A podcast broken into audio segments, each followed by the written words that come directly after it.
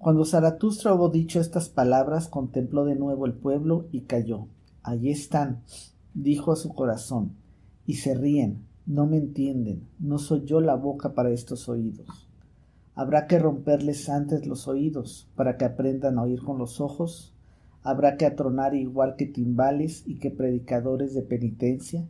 ¿O acaso creen tan solo al que balbucea? Tienen algo de lo que están orgullosos.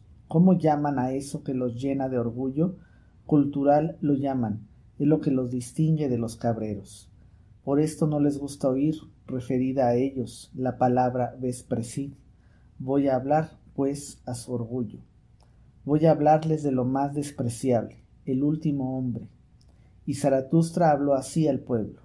Es tiempo de que el hombre fije su propia meta. Es tiempo de que el hombre plante la semilla de su más alta esperanza.